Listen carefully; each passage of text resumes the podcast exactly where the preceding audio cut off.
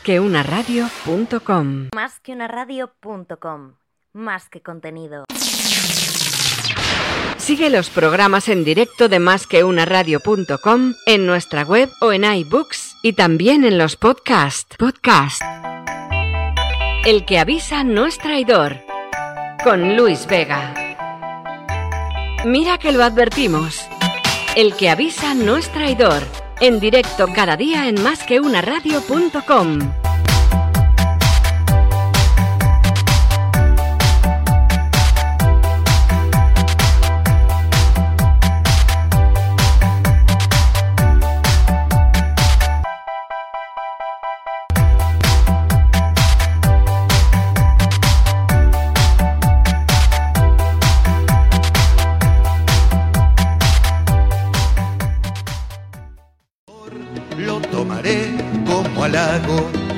beberé de un trago. El que avisa no es traidor. El que avisa no es traidor. Te voy a beber de un trago. El que avisa no es traidor. Te voy a beber de un trago. De un trago voy a beberte. A ver si de ti me embriago. El que avisa no es traidor.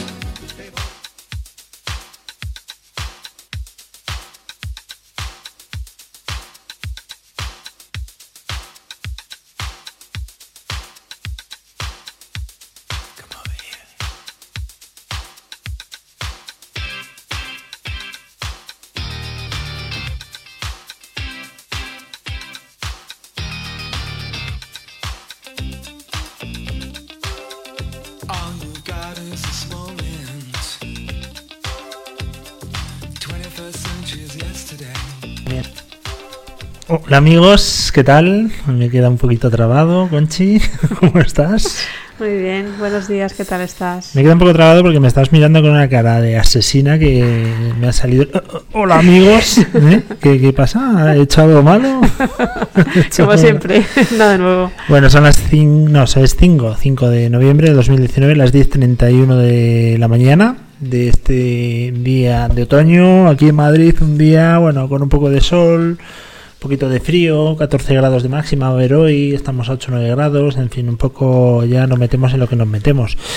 Y por meternos, estamos ya en el programa 32 de esta cuarta temporada del que avisa nuestro traidor, programa 548 de más que una radio. La verdad es que esto suma y sigue, suma y sigue. Parece que fue ayer cuando hicimos el programa 547. ah, es que fue ayer. Eh, pero la verdad es que va pasando los programas y, y esto ya son horas, horas y horas, porque no solamente es el trabajo que hacemos todos los días de ponernos de- delante del micro, sino de la producción, la postproducción, la realización, la edición. La verdad es que poca gente sabe, solamente los que trabajan en estos medios, el trabajo que lleva y conlleva un programa de estas características. Espero que sea para bien y que no estemos haciendo aquí un trabajo en balde, ¿no, Conchi? Pues esperamos, ¿no? Porque el esfuerzo está ahí. Bueno, pues hasta aquí el programa número. Muchísimas gracias. Claro, si nos podemos ventilar, imagínate, 600 programas en un mes. Pero no, este programa hoy además viene súper cargado. No sé cómo lo vamos a hacer, pero tenemos que meter un zip. Vamos a meter un compresor. Totalmente. O un ampliamos WinRAR. el tiempo. Efectivamente, porque hoy venimos súper cargados. Tendremos a Martín Uete para hablar de inversiones, aunque yo creo que vamos a hablar de la vida en general. Eh, luego tenemos a quién?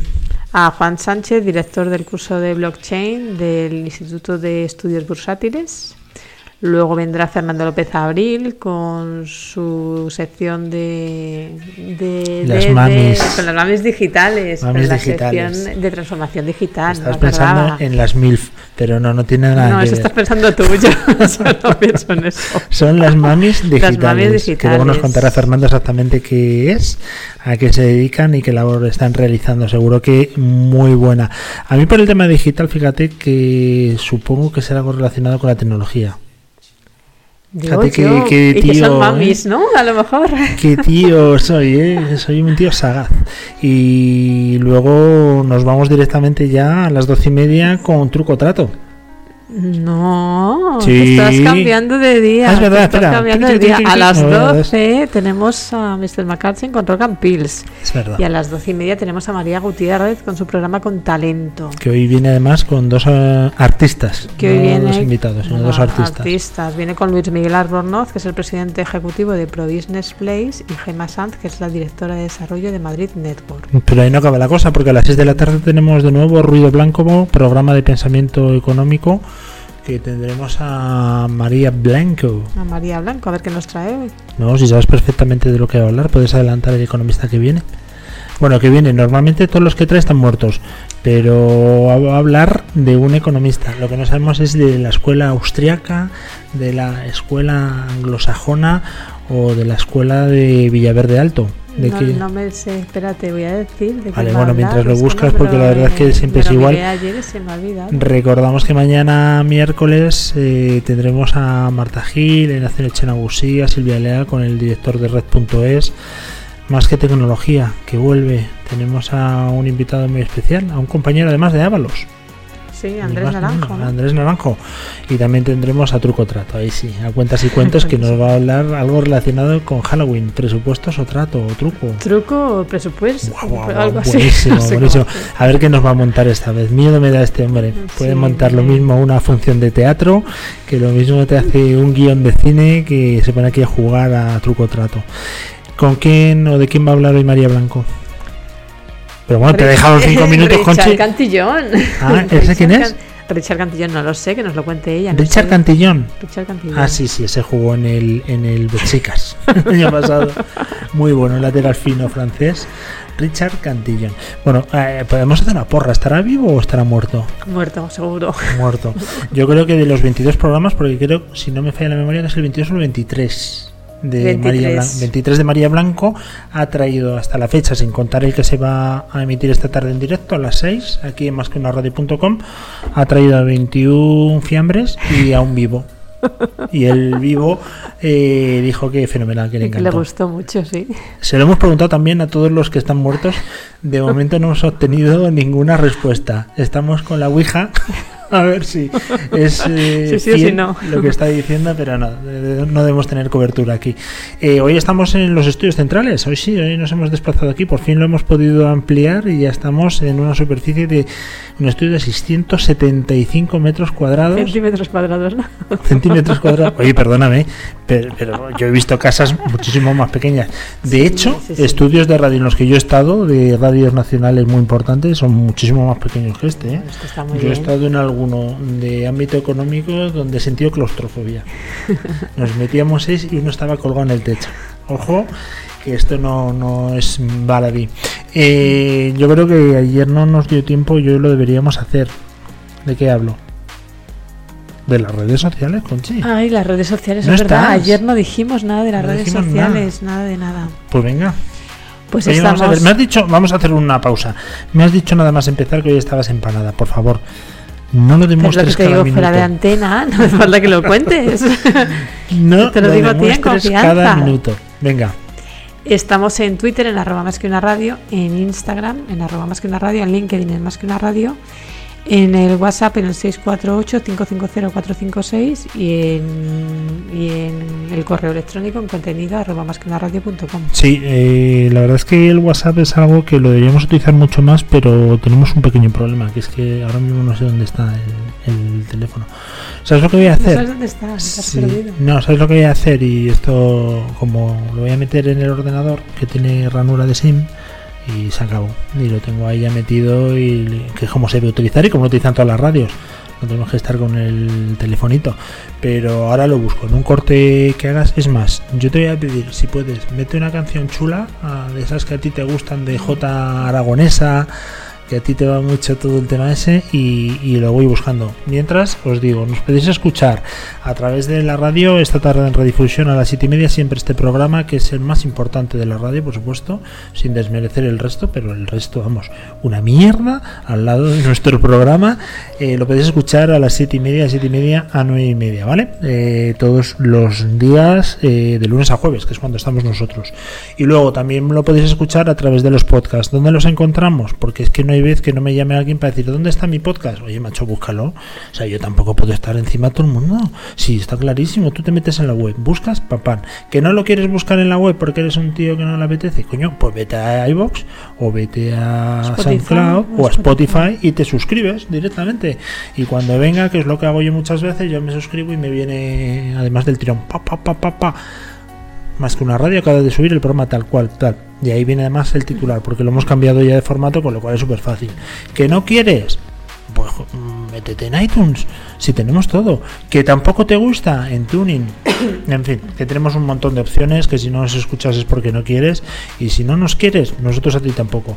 Oye, una cosa, vamos a hacer esa pequeña pausa para buscar mi WhatsApp, y además hay que atender ya a Fernando que nos reclama.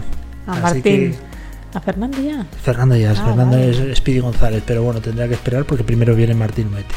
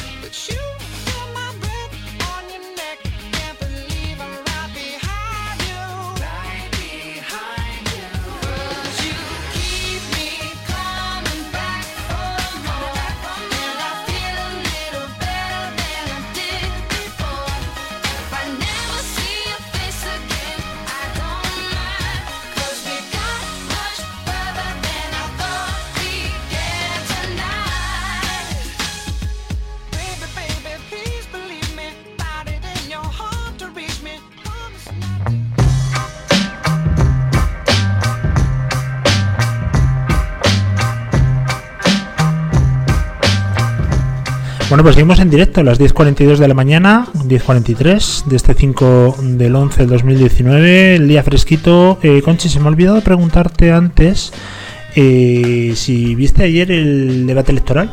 Sí, lo vi hasta el final. Tengo Hasta un el sueño final. hoy. Bueno, pues yo debo decir que Vamos no lo vi. tarde. No, bueno, vi los prim- el primer bloque, el primer bloque. Luego ya me fui a ver un interesantísimo Turquía-Azerbaiyán del Mundial Sub-17 que me pareció bastante más interesante, pero también lo hice apuesta porque sabía que íbamos a tener hoy a Martín Huete, que es un experto en finanzas e inversiones, pero que también es una persona que domina del tema político. Y hoy me apetecía hablar con él del debate de ayer. Kertan, Martín, ¿cómo estás?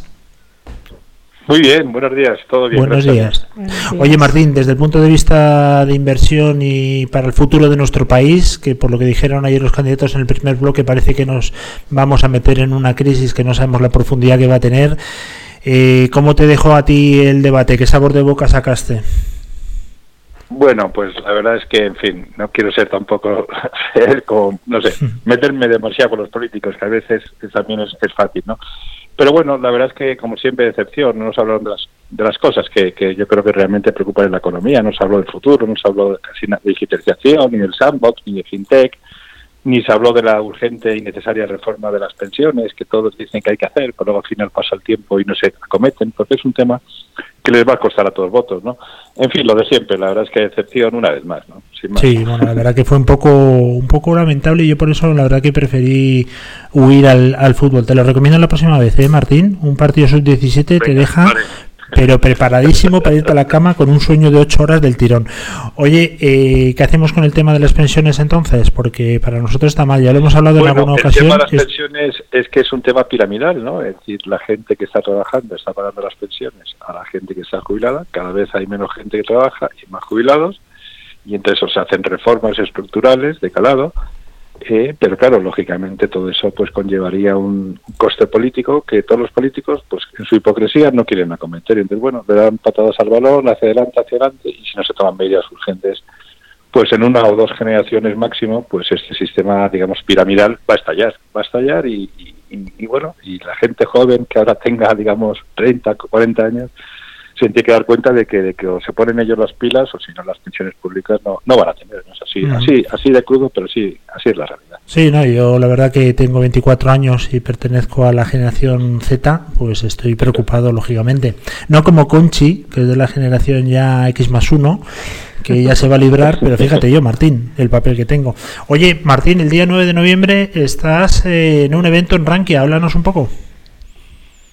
Sí, bueno, es un eh, evento que, que suele hacer Rankia. Bueno, eh, ya sabéis que lo que hacen es un poco pues mesas redondas donde bueno, diferentes gestores o diferentes personas, digamos, del mundo de la inversión, pues hablamos un poco, digamos, de lo que, de, bueno, de cómo vemos la industria de los servicios de inversión y, de todas estas cosas. Un, un evento abierto a todo el mundo y que Rankia suele hacer periódicamente en distintas ciudades españolas.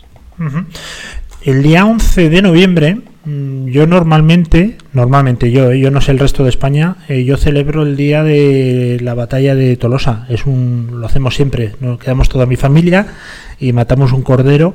Pero el día 11 de noviembre también va a haber un evento en el que tú vas a estar involucrado, ¿no, Martín? No, bueno, el 11 de noviembre, aparte de ser San Martín, ¿eh? eso también, ¿eh? la, a la.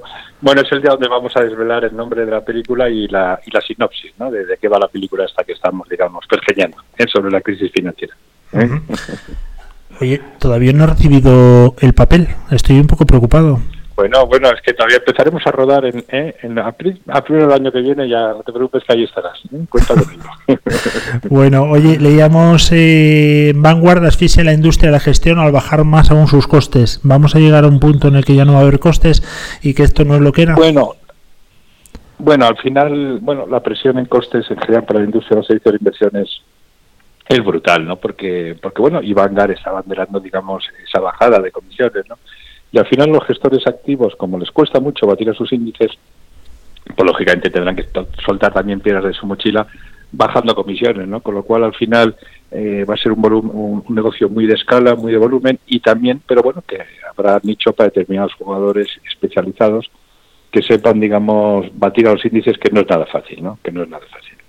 Martín, estoy escuchando anuncios de Bankia eh, para ir al grano directamente y no meterme en, adivinanzas de educación financiera, donde se habla que para qué te voy a hablar del TAE si no puedo hacer otro acrónimo más gracioso y te vas a enterar mejor. ¿Eso a ti mm, cómo te deja el cuerpo? Bueno, yo creo que, que mira, yo creo que, que los programas de educación financiera que algunos bancos están desarrollando, yo creo que, bueno, ya sabes que yo no es que sea especialmente, eh, bueno, adore demasiado, ¿no? Estos sistemas, pero yo creo que lo hacen con la mejor voluntad, ¿no?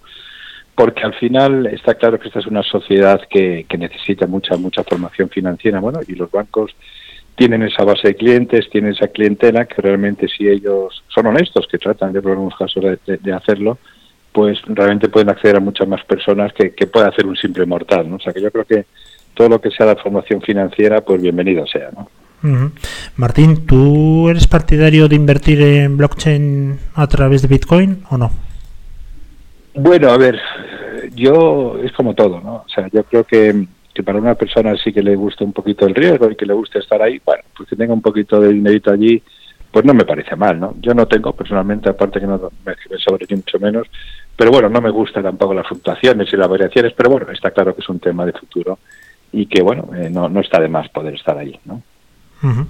Bueno, Martín, eh, no te has mojado mucho en el tema del debate, ¿eh? que lo sepas. Pensaba que nos ibas a dar más chicha. No, bueno, eh, es que es que uno se queda después de ver las cosas que dicen y luego cómo funcionan y tal, pues se queda uno. O sea, este país necesita unas reformas fuertes, ¿no? Este país no podemos seguir estrangulando a las clases medias, a los autónomos con impuestos, impuestos, ¿no? Para favorecer a algunos. Este, este país necesita libertad, necesita reformas profundas necesita confiar en la gente, que la gente tenga su dinero, que pueda armar empresas, que pueda montar sus negocios y que no nos asfixien con impuestos. Mira, yo soy autónomo y da igual que un mes facture más, menos o regular, ¿no? Todos los meses, con independencia de lo que facture, tengo que pagar 300 euros de cuota de la seguridad social por, autónomo, ¿no? Y entonces, bueno, pues son realmente temas que, que, bueno, es la microeconomía que es lo que realmente puede ayudar a este país a salir adelante. ¿no? Sí, no, está, está claro. Menos Conchi, que es la única que tiene dinero en este país. El resto, la verdad, es que estamos esperando esas reformas de calado, pero con urgencia. Con lo loco que estás tú, loco con todo el cariño, en breve te vemos mm, optando a la presidencia del gobierno, ¿no? Después de la película, ya saltando a la fama. No, como yo siempre decía de broma a mis hijas, tengo un pasado muy oscuro que no. Bueno, bueno, todos lo tenemos. ¿eh?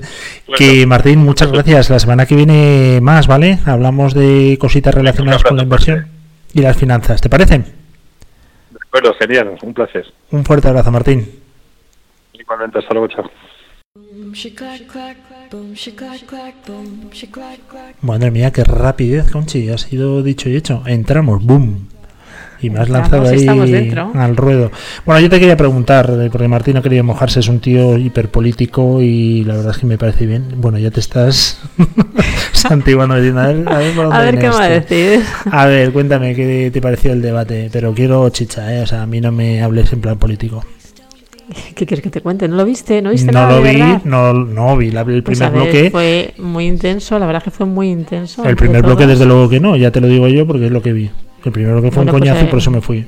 Pues fue un debate intenso, con mucho, o sea, con Pedro Sánchez intenso- evitando a todos, o sea, Pedro Sánchez no contestaba a nadie, Bueno, como siempre. no ¿no? miraba la cara a nadie, simplemente estaba escribiendo allí en sus papeles, no sabemos el qué.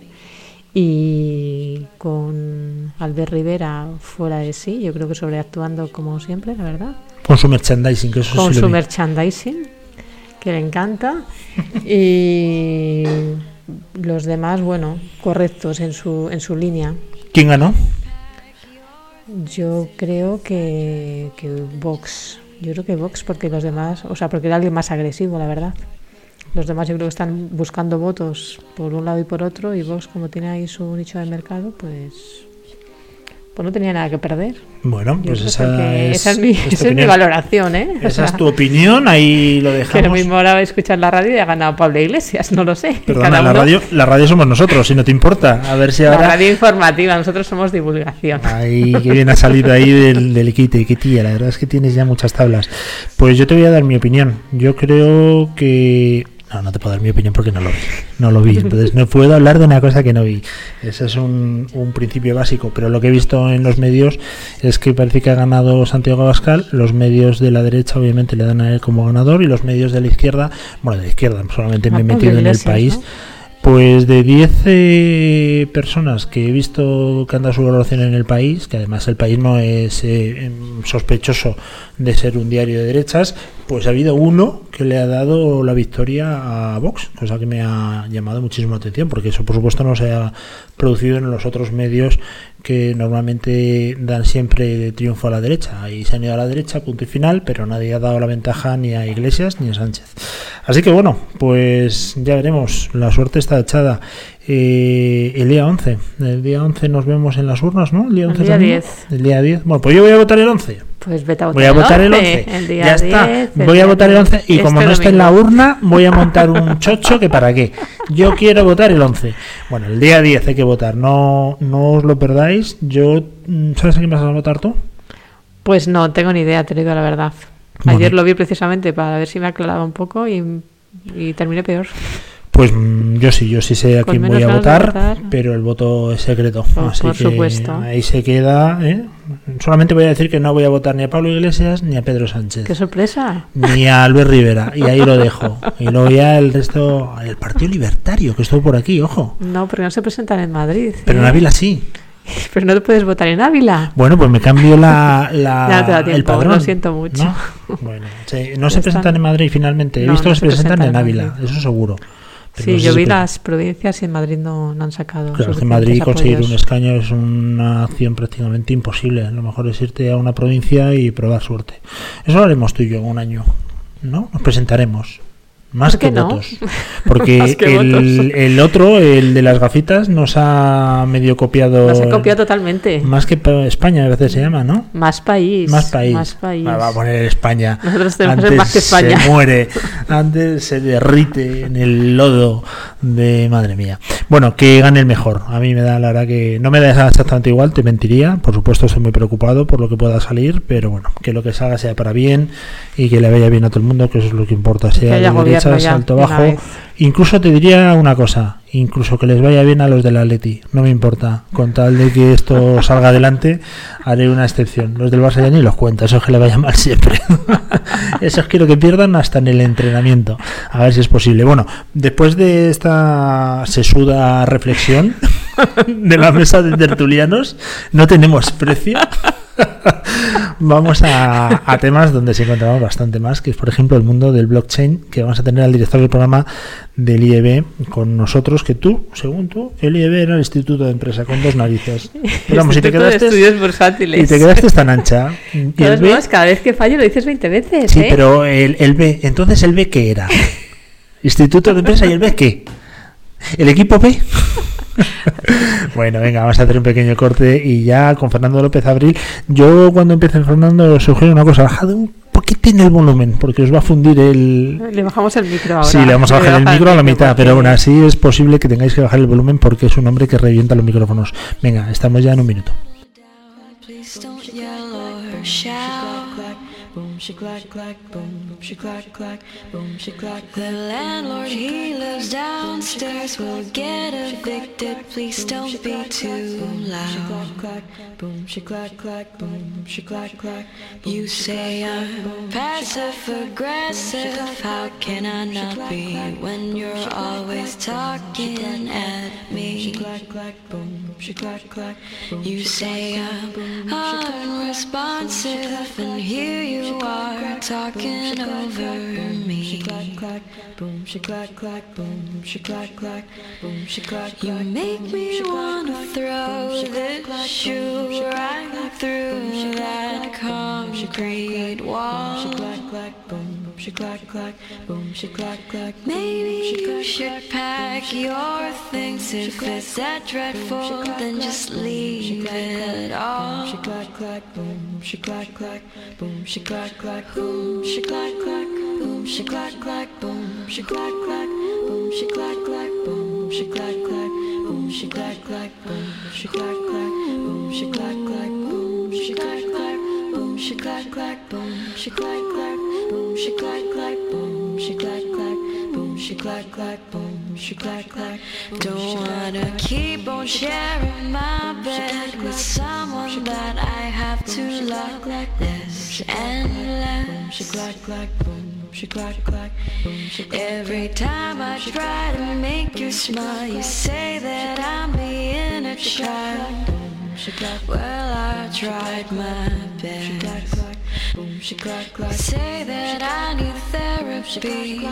Well, my darling, so do you. She clack, clack, boom, she clack, clack, boom, she clack, clack, boom, she clack. Don't need for you to tell me what is wrong in all I say or do. She clack, clack, boom, she clack, clack, boom, she clack, clack. Please don't try to throw this shoe right through that concrete wall. She clack, clack, boom, she clack, clack, boom, she clack, clack. Maybe you should pack your things if it's that dreadful, then just leave it all. She clack, clack, boom, she clack, clack, boom, she clack, clack, boom, she clack,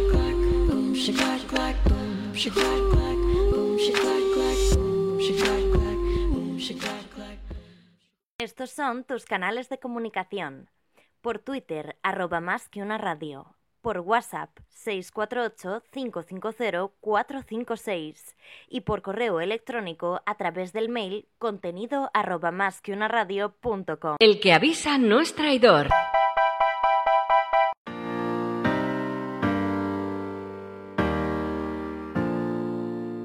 Baby, lay on back and relax. Kick your pretty feet up on my dash. No need to go nowhere fast. Let's enjoy right here where we at. Who knows where this road is supposed to lead? We got nothing but time.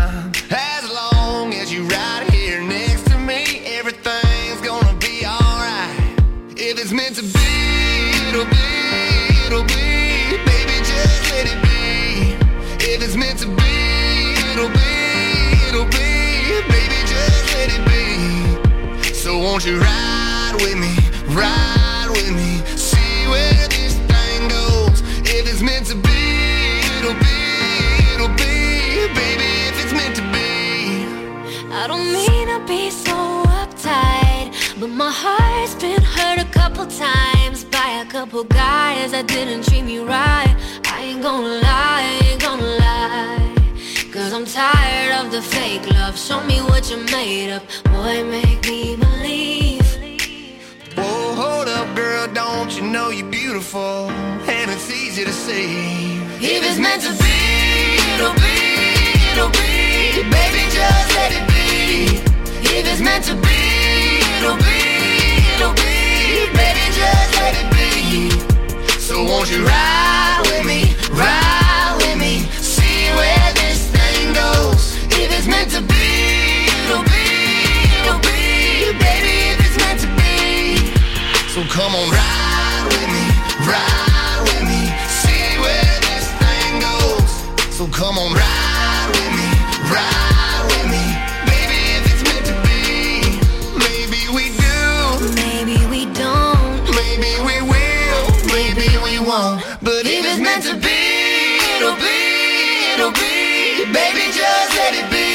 If it's meant to be, it'll be, it'll be. Baby, just let it be. Let's go. So won't you ride with me, ride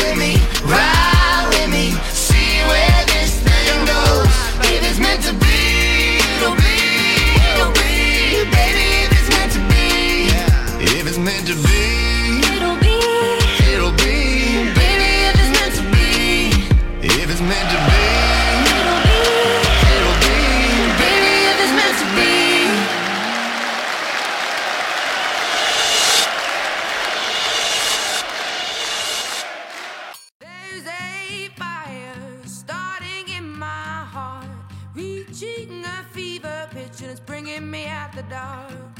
Finally, I can see you crystal clear. Go ahead and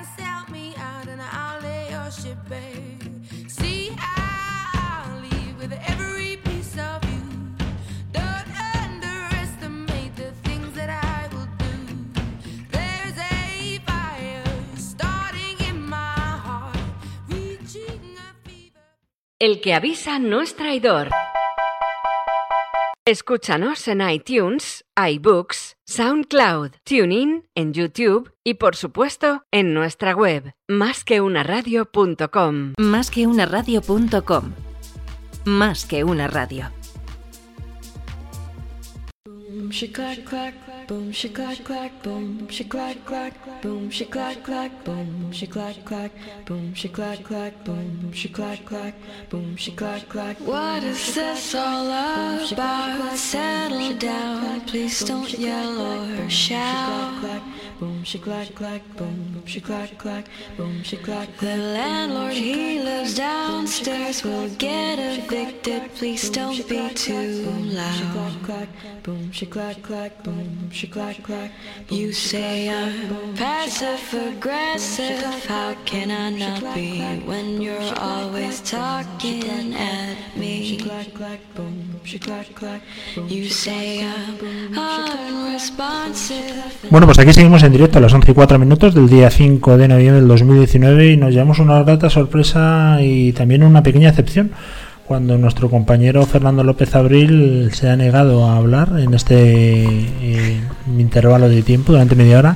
No sé cómo lo va a evitar, la verdad, no, no tengo ni idea, pero bueno, luego vendrá con su sección de mamis digitales a las once y media, donde, como su propio nombre indica, hablará de mamis digitales. La verdad es que ahí nos ha dejado mucho los cuernos, pero la verdad que me encantan los nombres que son concisos y que sabes de lo que van a Que no hablar. das vueltas, Sí, porque todas las startups que vienen por aquí normalmente, que ya llevamos unas cuantas, siempre tenemos que decir, bueno, ¿y a qué te dedicas? Porque buscan nombres tan raros que al final no sabes por dónde, por dónde salen. A ver, importante, estamos en directo ahora mismo a través de Twitter también, en arroba...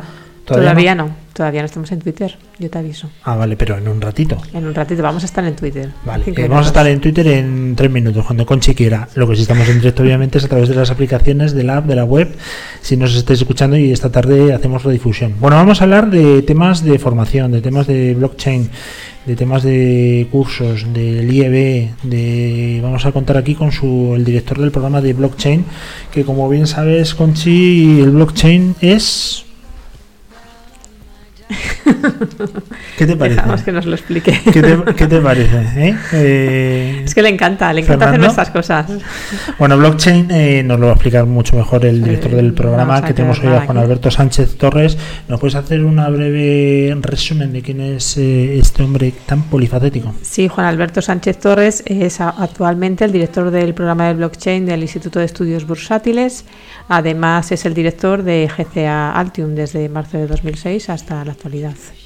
Bueno, la verdad es que muy resumido. Conchi es una mujer de pocas palabras, ¿eh? o sea que tampoco esperes que te iba a presentar de otra manera.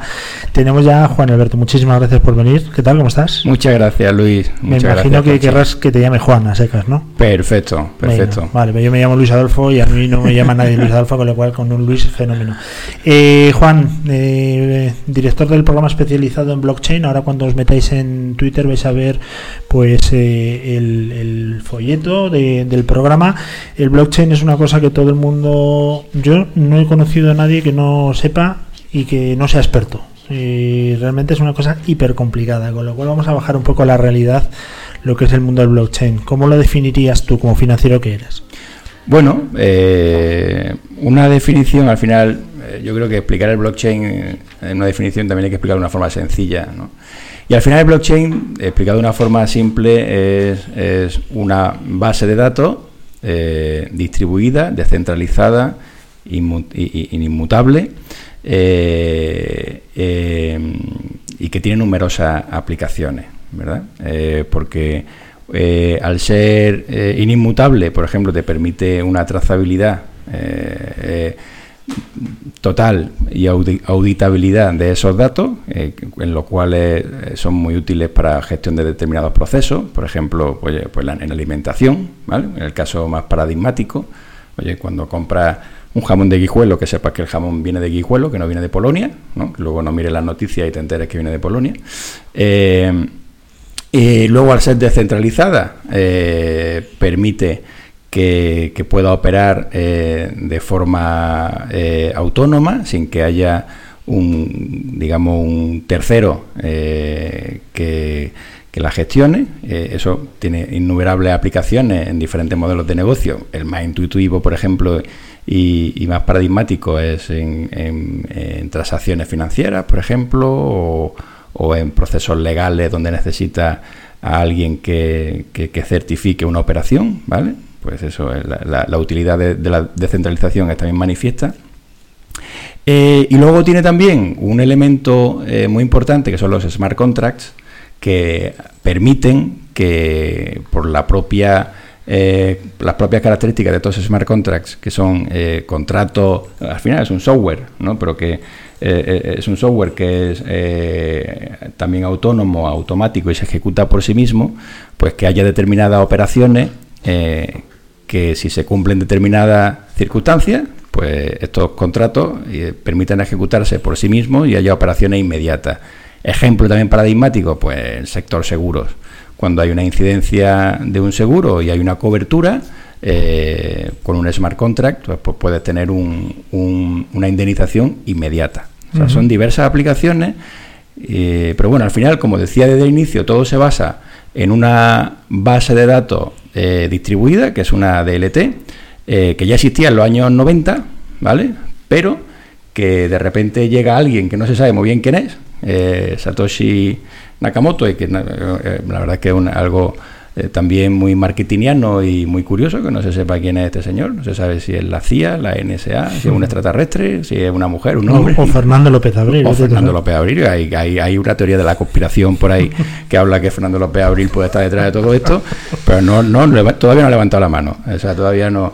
Entonces, eh, pues este señor coge la- las DLTs que ya existían, la, la, la junta con, con algo que también existía, que era la criptografía, eh, y permite diseñar la, la arquitectura blockchain a partir inicialmente del Bitcoin, que es lo que... Eh, Juan, tú eres eh, licenciado en Derecho, Administración por ICADE, Sí. el famoso E3, Sí, eso eh, y llevas 13 años metido en el mundo de las finanzas. ¿Entendemos entonces que este curso de blockchain va a estar más eh, enfocado a lo que es la capa de arriba de blockchain?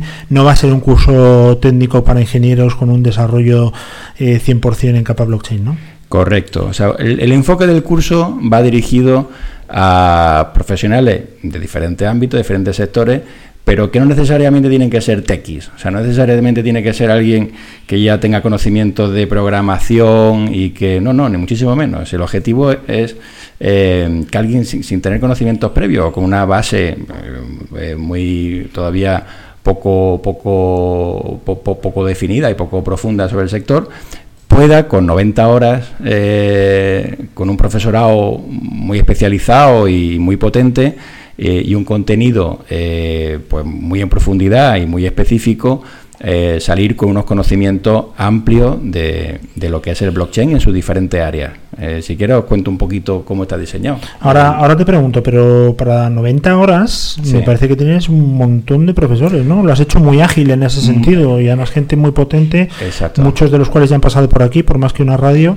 Aprovecho ahora que nombro más que una radio para decir que ya sí que estamos en directo Sí, en sí, ya Twitter, estamos ¿verdad? en Twitter, sí. en arroba más que una radio eh, no es blockchain pero quedará ahí fijo ya para toda la vida hasta que Twitter eso por ejemplo es una aplicación que si Twitter un día decide quitar el vídeo pues lo ha quitado porque no está descentralizado con Exacto. blockchain no pasaría que es lo bueno que tiene el blockchain no que está descentralizado Sí. ¿cómo has dividido? dinos los bloques en los que has dividido el programa y por qué Sí, lo, lo primero te, te contesto un poco lo que me decías sobre por qué hay tantos profesores y eso es lo que le da una agilidad enorme al curso, ¿vale? Porque hay, a ver, eh, hay que ser realista, o sea, hay determinadas clases, por ejemplo, aquí son clases de tres horas, ¿vale?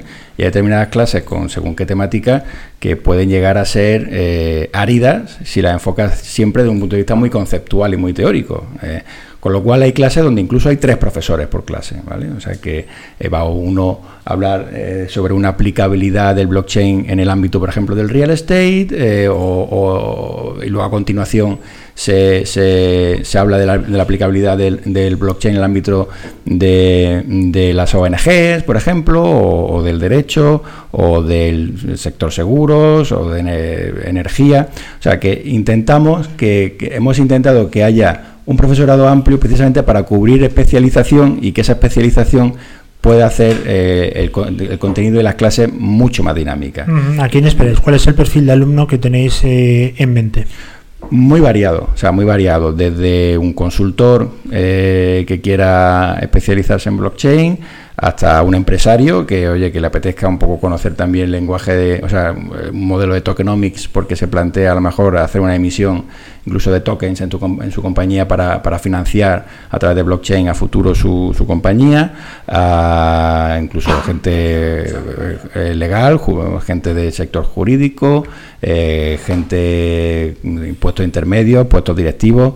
O sea, eh, el perfil es muy, es muy amplio porque porque porque aborda desde el inicio hasta el, hasta hombre no hasta el final. O sea, evidentemente tampoco eh, 90 horas no da para cubrir en detalle absolutamente todo, pero pero sí aborda hasta tener una, una- unos conocimientos muy amplios y, y ya que cada uno evidentemente pues que pueda ya poder eh, seguir profundizando, ¿no? Bueno, yo en el tema de blockchain dividiría claramente lo que es la parte techie, la parte de programación y software, que eso, por ejemplo, tenemos aquí un vertical que lo, lo lleva José Juan Mora y, y, bueno, pues es, disfruta, ¿no? Como un marrano en una charca, hay que reconocerlo con el tema Me técnico. encanta.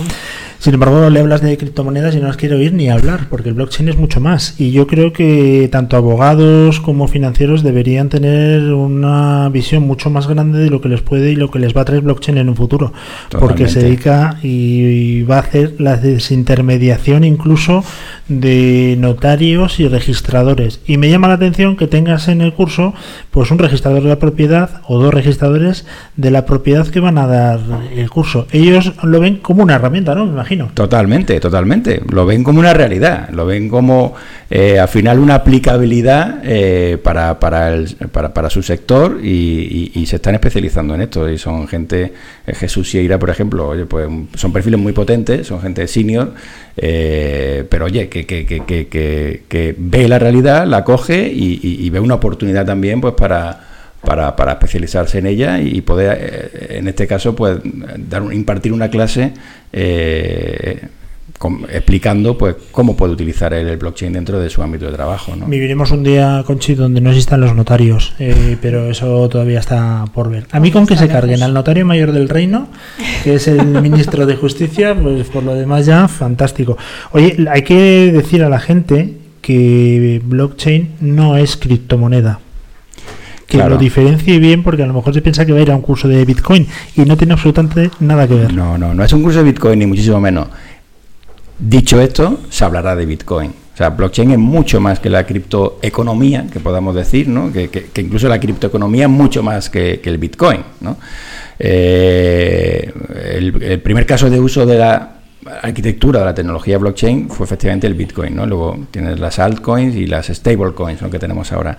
Eh, y eso se abordará en el curso. O sea, hay un- hay una parte financiera donde se va a tratar incluso un, un análisis fundamental y técnico de diferentes criptomonedas para que la gente, oye, pues pueda tener también nociones de por qué el Bitcoin puede subir, puede bajar con fundamentos, eh, con argumentos de, minería y argumentos reales detrás, ¿vale? Eh, también eh, incluso también una, una aplicación técnica. Se hablará incluso de derivados sobre criptomonedas que existen, ¿vale? Futuros. Eh, y por supuesto también se hablará de, de criptoeconomía, se hablará del fenómeno de la libra, del punto de vista eh, social, económico, incluso regulatorio. Oye, ¿qué pasa si de repente mañana nos levantamos y nos damos cuenta que hay 2.000 millones de personas que están utilizando su propia moneda? Pues de repente de un día para otro el mundo cambia. Eh, ¿Está preparado el mundo para esto desde el punto de vista regulatorio? ¿Está preparada la economía? Pues bueno, pues esos son temas que, que- se abordarán en, en el curso, ¿no? Pero efectivamente la criptoeconomía es una parte de, y una aplicación del blockchain, pero ni muchísimo menos lo, lo es todo, pero, pero, pero sí que puede ser probablemente incluso en el, en el corto plazo, según cómo evolucionen ahora los los hechos, eh, concretamente en cuanto a la libra o, o en cuanto a China, que está ahora también preparando ahí, parece su, su, su criptomoneda, puede ser lo que en el plazo más corto de tiempo tenga una disrupción y una relevancia mm, mm, más espectacular, ¿no? Vamos a, a hacer un testeo así, y esto yo lo voy a extrapolar a la gente que nos escucha porque sabe lo que es blockchain, pero no son entendidos 100%. Y yo mi labor es divulgar y que aprendan. Eh, Fernando, tienes el micrófono abierto, acércate por favor. ¿Cuántas criptomonedas existen actualmente en el mercado? Mira, eh, buenos días, queridos oyentes. Eh, como no podía ser de otra manera, el amigo Luis Vega aquí presente eh, me ha hecho hablar. Yo estaba aquí resistiéndome tranquilamente. No, pero te he hecho hablar por dos motivos que luego cuento el Alberto. Pero sé conciso, testigo. sé conciso, por Mira, favor. Yo te, yo te voy a decir más, Luis. Te voy a decir cuántas eh, criptomonedas tengo yo en mi bolsillo actualmente. Tengo absolutamente la certeza de 18 criptomonedas en el bolsillo. 18. Bueno, vamos a ver, Fernando, a lo mejor no me he explicado convenientemente, pero yo te digo, ¿cuántas criptomonedas crees que hay en el mercado?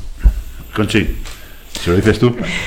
¿Ves? Eso, eh, ahí queríamos 18, llegar. ¿no? Ahí queríamos llegar. a ver, ¿cotizadas o sin cotizar? Hay 4.000. 4.000 criptomonedas. Eso Venga, yo, hombre, creo, no. yo creo que es una Ese- de las cosas que hay que empezar a evangelizar, ¿no? Que es exactamente el blockchain y para lo que sirve. Otra cosa, vamos a hablar de los criptoactivos. y los tokens, porque no solamente se trata de criptomonedas, sino que cualquier activo ya se puede digitalizar. Por ejemplo, a ti, Fernando, te podemos digitalizar y decir, tú eres unos 500 tokens. Bien. La verdad es que no sé cuánta gente te compraría, pero por ejemplo, si estamos hablando de un activo potente, podemos hablar, por ejemplo, tú- fondos de inversión, o podemos hablar de empresas que tú eres un experto en M&A. ¿Cómo se hace a través del blockchain y cómo se garantiza eh, la trazabilidad de una operación? Bueno, al final eh, se puede tokenizar casi cualquier cosa, ¿no? Se puede, con- una empresa, pues, por ejemplo, pues sería intuitivamente más sencillo porque ya existen, digamos, la, la- por ejemplo, la salida a bolsa, ¿no? Donde puede una empresa, pues, de alguna forma, la salida a bolsa están tokenizando, o sea, están dividiendo, ¿no? El, el valor de la compañía en, pequeñas porciones y la gente lo va, lo va comprando incluso con objetivos de rentabilidad. Pero, pero eso, eh, eso que sí es más intuitivo se puede aplicar a innumerables eh, modelos de negocio. Por ejemplo, un cuadro. ¿no? Un cuadro, por ejemplo, se puede tokenizar. Tú puedes coger una obra de arte de 10 millones de euros y una persona decir, quiero invertir 1.000 euros en esa obra de arte de 10 millones de euros, que lo cual tiene un concepto también intuitivo de rentabilidad bastante alto, ¿no? porque el, el- el arte ya, digamos, eh, revalorizado, eh, bueno, pues hay, hay unas métricas que demuestran que, que tiende a revalorizarse más en el futuro incluso, ¿no? Y gente muy interesada en invertir en el sector, pues eso se puede hacer, se puede tokenizar y se pueden emitir eh, tokens al, al- mercado y que la gente te, te- te los compre y con esa con ese objetivo de rentabilidad a futuro o, o- o edificios, por ejemplo, de vivienda. O sea que al final el mundo de la tokenización es muy amplio y eso lo abordamos en el curso. Veremos un poco qué modelos, pues no todo se puede tokenizar, al final tienes también que que bueno pues que ver que pueda haber un modelo financiero que pueda defender esto y tal ¿no? Eh, pero pero pero pero muchísimos modelos de negocio son absolutamente Eh, yo tokenizables esto, esto del blockchain me empieza a dar miedo, porque Juan Te Alberto, debería dar. Juan Alberto me ha leído la mente. Hablando de, de obras de arte, hablando de tokenización, eh, que tenemos que buscar un término en castellano, porque ya está bien de... Ficha. Ficha, no, no, no. no Eso sí, fichas, es la- no, son, la- pero no son fichas. O sea, yo sé traducir, ¿vale? Pero... El, Tú eres ingeniero agrónomo, o sea que tampoco te tires bien. mucho el rollo porque... Escucha, pero, pero de verdad que yo en mis ratos libres, de vez en cuando, me veo la BBC en versión original y algo entiendo, ¿eh? O sea que... Pero eh, me ha leído la mente porque cuando he hablado de tokenizar, ¿vale? De dividir en acciones, de dividir en participaciones una obra de arte, ¿vale? Eh, ahí me gustaría un día hablar largo y tendido de ese tema porque creo que es muy interesante. Eh, Sé de una startup que está yendo de cine, está despegando como, como, vamos, como los reactores Concorde que van a volver otra vez a despegar, precisamente eh, poniendo eh, en valor obras de arte divididas en pequeñas participaciones para que la gente pueda invertir. Pues Hasta eso- yo eso es lo interesante. Estoy rascándome en el bolsillo esas 18 Eso es lo criptomonedas para invertir. Y me has hecho hablar. Mira que te he dicho, no, no me abras el micro. Corten el micro, por favor. Ahora Sí. mismo. A ver, eh, una cosa también es importante para, para todos los, los abogados, porque realmente los grandes despachos o consultoras, estamos hablando que tienes aquí también de profesores, pues a consultor senior de Pricewaterhouse, en fin, eh, todos los grandes despachos están muy metidos en el mundo del blockchain, pero no se pueden quedar atrás los medianos y los pequeños, porque los smart contracts que decías antes va a ser el futuro de la abogacía en este país. ¿Esto cómo lo ves tú? Sí, sí, eh, al final, eh, lo- el- dentro del mundo de la consultoría y dentro del mundo de- del derecho, eh, la- la- la- el recorrido es enorme. Y cuando habla de consultoras, pues te puedo, por ejemplo, poner el, el ejemplo de Luis Pastor, que es el socio de innovación de Grant Thornton, que tiene un equipo de 50 personas que se dedica solo a blockchain. O sea, imaginaros, o sea, 50 tíos que se dedican solo a blockchain, 50 especialistas. ¿Qué cantidad de proyectos le llegará a Grant Thornton de empresas del IBEX 35? Eh, bueno, pues de grandes compañías que al final quieren desarrollar una línea de blockchain que no tienen un equipo in-house todavía, con lo cual se sirven de consultores, de asesores, eh, y que en el futuro desarrollarán ese equipo in-house sin duda cuando ya el modelo de negocio pues lo- tenga un caso de uso dentro de la compañía. Y esto, ¿por qué lo digo? Porque al final lo que va a haber es una alta demanda de gente especialista en blockchain en el corto plazo. ¿vale? Eh, y por eso también el curso es una buena oportunidad. Desde luego, yo pienso que todo el mundo se debe formar porque si no pasan las cosas que pasan, como por ejemplo Fernando, que es un ICO. Eh, ese es un amigo eh, que conocí el otro día, eh, muy No, simpático, por Nico, cierto. ese es Nico, pero Claro, claro, ¿no me has preguntado por Nico? A ver, un ICO, Ah, nos lo va a explicar perdona. además mejor eh, Juan, es un tema que tuvo un boom hace un año, aproximadamente año y medio, dos, y, y, bueno, está entre la ciencia ficción y la realidad. También quiero que la gente que no sabe mucho de blockchain, pero que está interesado y que no ha dado ese empujón para hacer el curso, sepa que tú puedes sacar tu propia, ¿verdad? Eh, Bitcoin o tu, mejor dicho, tu criptomoneda. En mi caso se llamaría el Luiscoin, sería un éxito rotundo, ¿eh?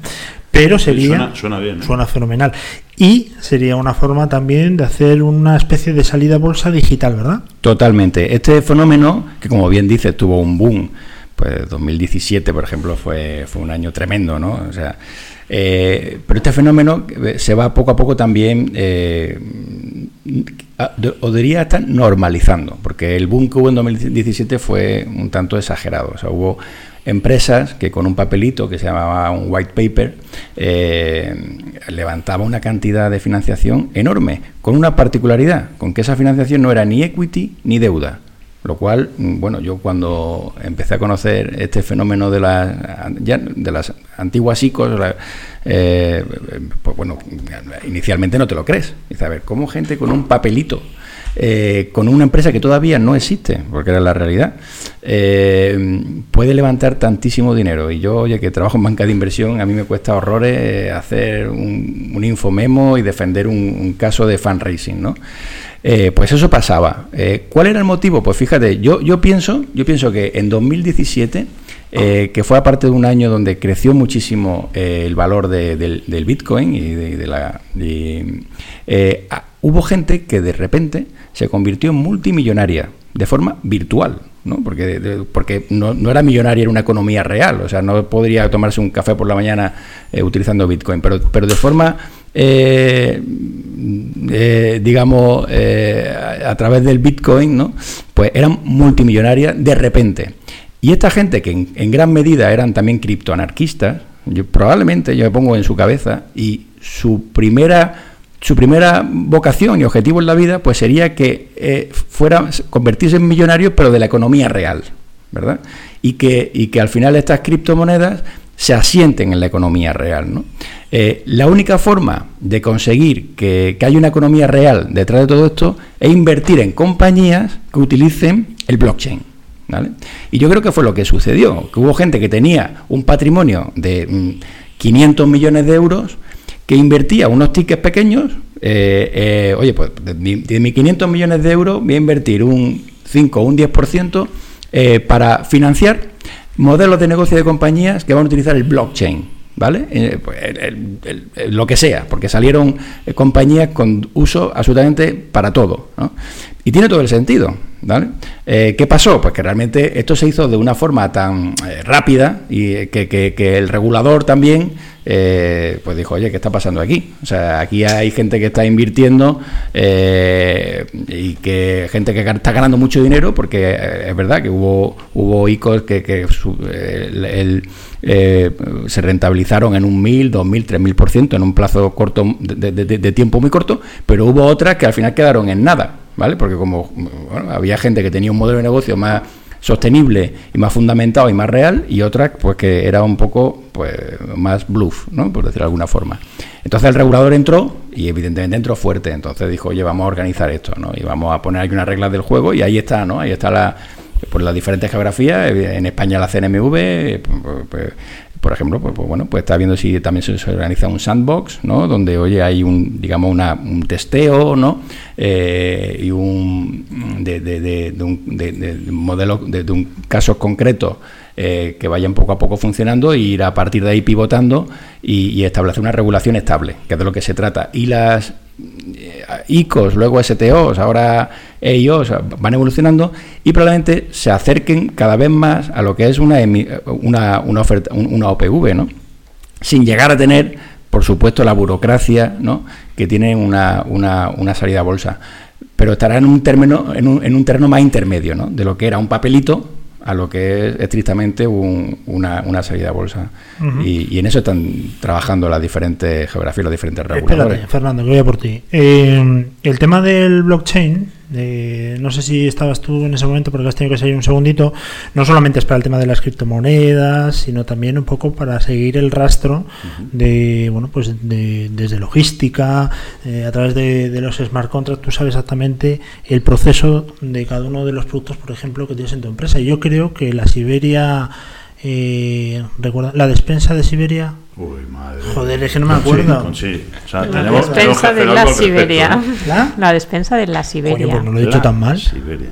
o sea, Vale, de la Siberia, ah, me gustaría que Juan nos dijese cómo podemos hacer una trazabilidad para si realmente esos productos, como dice él, vienen de artesanos extremeños y de qué manera la gente podría tener un hecho diferencial a la hora de decir que efectivamente no hace falta una denominación de origen, sino que él mismo se la podría construir con blockchain, ¿no es cierto? Totalmente, o sea, eso eso ya se está se está implementando, por ejemplo, Carrefour lo, lo está haciendo en determinados productos, o sea, ya una realidad, o sea, no hablamos ya en términos abstractos, sino que ahora con una QR, con un código, pues puedes hacer un seguimiento eh, seguro de, la trazabilidad de, productos alimentarios, ¿no? Y, eso ya, ya, está sucediendo, ¿no? Y, y poco a poco, evidentemente, pues eh, tendrá tenderá a consolidarse a medida que la cultura empresarial lo vaya cogiendo y porque la utilidad es, cla- es clarísima, ¿no?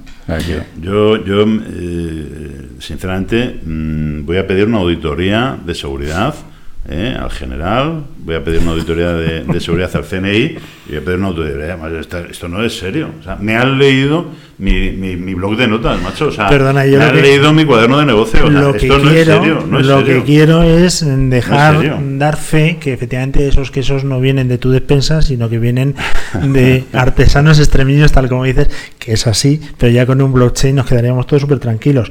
Oye, el tema emprendedor es un poco complicado porque el blockchain va lento, ¿no?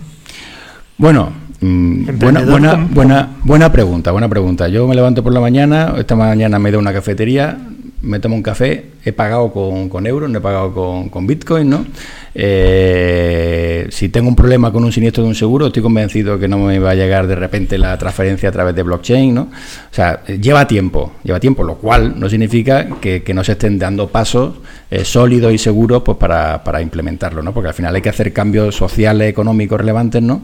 Y, lleva, y lleva tiempo. Pero, pero precisamente ahora es el momento también para para, para, para eh, formarse, ¿no? Eh, y también incluso el, eh, digamos, el, la curva de aprendizaje cada vez más reducida, porque hace muy poquito, por ejemplo, era muy complicado poder hacer un curso de estas características. Si alguien se quería formar en blockchain tenía que ser casi autodidacta, pues tenía que meterse en internet, ver algún curso online que había por ahí, pero muy poquito, leer, ¿no? Y prácticamente pues hacer hacer su propio temario, ¿no? Cogiendo por aquí y por allá. Y ahora eh, ya hay esta- estas herramientas que permiten que, que, oye, pues incluso cursos presenciales, oye, aquí en el IEB, en este caso, en la plaza al lado de, de la Puerta de Alcalá, en el centro de Madrid, o sea que una ubicación muy cómoda. eh, por la tarde, ¿no? A partir de las 7 de la tarde, que será el lunes y martes, empezamos el 18 de noviembre, pues con un horario, un horario muy cómodo que se puede también compaginar con, con la actividad eh, profesional ¿no? de cada uno eh, y con un profesorado muy, muy especializado y que gente aparte que está acostumbrada a dar clases, pues ya pues puedes tener, tienes todas las herramientas, ¿no? Pues para, para coger esta formación hoy y, y poder, eh, hombre, no ser de los pioneros, porque porque ya hay gente que sabe muchísimo de- del sector y tal, pero pero pero todavía eh, todavía se necesita muchísima más gente de, de- de la que hay, ¿no? Porque realmente el sector de gente que, o sea, el, el núcleo de gente que, que entiende realmente de, de- de blockchain es relativamente reducido en, en- en- en relación a la, a la, a la- al potencial, ¿no? Que tiene. Ah, tú que- fíjate, el, el pequeño encuesta que hemos hecho aquí en un segundo y, y las barbaridades que se han podido decir en dos segundos, ¿eh? O sea, Bueno, eso todavía no hablo yo. A ver, yo eh, que no me gusta perder oportunidad porque sabéis que siempre... te eh, estás se comiendo espacio reto. de tu sección, que lo sepas. Ya, ya, pero se plantea un reto, vamos a entrar en mi sección. ¿eh? Eh, siempre me gusta plantear un reto a todos los eh, asistentes, entonces me- eh, he intentado antes, eh, eh, bueno, pues... eh, convencer a Alberto que me hiciera hueco allí en, en- en su programa, porque bueno, porque sé que tiene bastante ocupación y bueno, pues yo esto del blockchain, como ya has leído en mi, en mi cuaderno de notas, pues es algo que está así, que está previsto. Eh, Alberto, te propongo un reto. Adelante. Adelante, como no me vas a dejar entrar en el curso porque lo tienes petado ya y ni siquiera pagando 5 euros más en, en moneda de lo que vale el curso me vas a, a dejar entrar, eh, ¿tenéis previsto eh, un enfoque práctico del, del curso? Sí. Eh, Cuidado con lo que respondes porque tiene truco. El enfoque práctico, sí, o sea, de hecho el enfoque del curso es súper, es muy práctico, es muy Vale, práctico. Pues Muy entonces, te propongo un reto, ¿vale? Eh, Sí. Uno de los eh, mm, desarrollos o de las consecuencias o de las conclusiones del curso, ¿vale? Que sea el esbozo, ¿vale? De lo que comentaba Luis antes que ha leído en mi blog de notas, de establecer eh, la trazabilidad de nuestros productos. Juanda, no tienes, anda que no tienes jeta. Bueno, anda perdona, que no tienes perdona. jeta. O sea, eh, yo, Juan, que- yo quería y- pagar por el curso, pero no me dejan. O sea, quiere que le hagas toda la consultoría gratis más o menos. Lo ha llamado reto, también está bien vendido. Vende fenomenal. Oye, una última pregunta que te quería hacer. Eh, No, para espera, la espera, formación. perdona, no, no, no le he oído Oye, el sí. yo- yo he dicho, he dicho que sin saber cuál era el reto, he dicho que lo aceptaba porque estaba convencido que iba a ser un reto muy interesante y como así lo ha sido finalmente. yo, la verdad es que- bueno, bien, encantado, encantadísimo. Desde aquí sí te digo, Juan, que por favor lo hagas porque quiero comprobar que Sí, efectivamente sí, viene Extremadura. ¿vale? A- a- aparte, aparte incido en, en este tema en que la- el, el curso es muy práctico. Entonces, como tiene un enfoque muy práctico y se, se verán muchos casos de uso, estaremos encantados de, de adaptar un caso de uso a, a la trazabilidad de tus alimentos que sin duda lo, lo merecen. Oye, una última. Una, sí, no, sí, es muy interesante. eh, y además que creo que te daría un hecho diferencial Diferencial, absolutamente brutal tener tu propia denominación de origen y bien, además, eh, comprobado por, por blockchain. O sea, que yo 100% creo que sería un, un acierto por tu parte.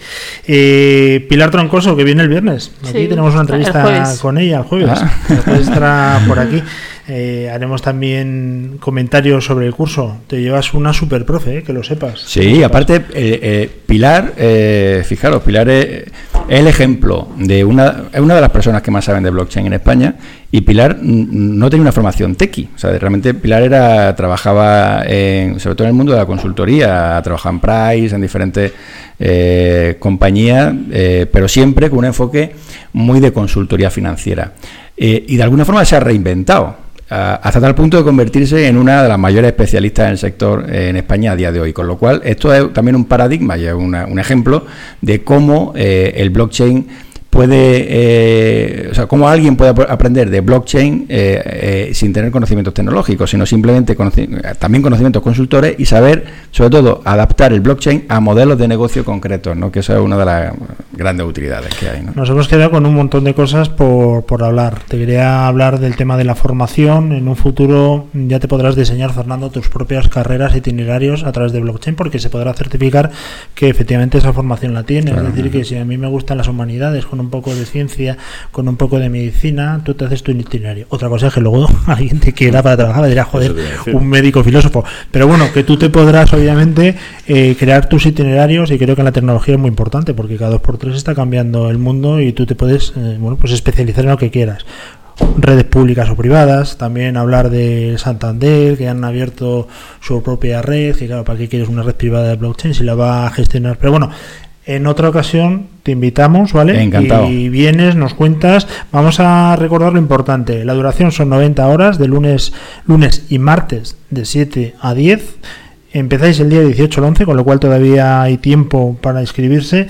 No digas lo de esta peta, Fernando, porque hay que apuntarse hasta el último minuto. Muy mal, muy mal. Así no te vamos a hacer la consultoría. Yo, perdona, Seguro que- perdóname, perdóname, pero a ver, o sea, si yo he echado la, la, la instancia y me han dicho, espérate, o una de dos, o porque me han visto bastante, bastante tocho y han dicho, espérate a este, le dejamos al, al final, no vaya a ser que coja la palabra en las clases ¿eh? y no deje hablar allí a los profesores, con lo cual, bueno, yo sé, yo sé que hay alguna plaza, yo sé que tiene muchísimo interés este curso y, y por eso, pues bueno, Yo lo que digo es que la gente se deprisa, porque estamos ya en unas fechas donde es verdad que siempre suele pasar lo mismo. Te lo comentaba yo antes fuera de micrófono cuando he tenido que hacer cursos eh, o dirigirlos que, estas son las semanas de, máximo eh, estrés a la hora de apuntarse. La gente es donde ya empieza a disipar dudas y espero que le haya disipado muchas dudas lo que hemos eh, apuntado hoy. Abogados, economistas, financieros, os toca. Y si no os toca hoy, os va a tocar el mes que viene, con lo cual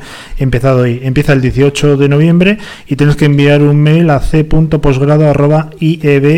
c.posgrado.ieb.es. Vamos a corregir a nuestra amiga Conchi, que ayer dijo que era en el Instituto de Empresa. No, ¿Cuántas veces lo vas a decir? 200. Instituto de Estudios Bursátiles, como bien decía Juan, al lado de la Puerta de Alcalá, un sitio donde yo he hecho además dos cursos y fíjate lo bien que he salido, he salido Por niquelado. cierto, los ingenieros también están admitidos si quieren. ¿eh? También, hombre, por supuesto, por ya, ya, supuesto. Pero como- es que como no- hacemos esa, siempre esa no les da miedo. A un ingeniero por no le da cierto, miedo. Por cierto, eh, tenemos aquí a nuestra próxima Sí, pero vamos a hacer un pequeño corte. Vamos a hacer un pequeño corte porque vamos a despedir primero a Juan. Juan, muchísimas gracias por estar con nosotros. Muchas gracias, Os Luis. deseamos muchísima suerte en el curso Y enhorabuena por el vamos a por ello porque la verdad que tiene muy buena pinta. Y vamos a hacer, si te parece, y yo sé que esto va en contra de tu religión, Fernando, un pequeño corte. Un Me ha pequeño cortado, corte. Conchi, directamente me ha cortado cuando yo estaba hablando. Un pequeño corte y Por ya no, sí. no estamos en Twitter, ¿no? Ya hemos Ya he cortado cortado la, la emisión, pero seguimos obviamente en la radio. Aquí en directo a las 10, 11.39 de la mañana del día 5 de noviembre, que curiosamente es el día que va después del día 4. Vaya, hombre. Venga, volvemos. Curiosos. Downstairs, will get evicted. Please don't be too loud. Boom, clack, clack, boom, clack, clack. You say I'm passive aggressive. How can I not be when you're always talking at me? You say I'm unresponsive, and here you are talking over me. boom, clack, clack, boom, clack, you make me want to throw this shoe right through that concrete wall. Maybe you should pack your things if it's that dreadful, then just leave it all. Boom, shaklack, clack, boom, shaklack, clack, boom, shaklack, clack, boom, shaklack, clack, boom, shaklack, clack she clack, clack, boom, she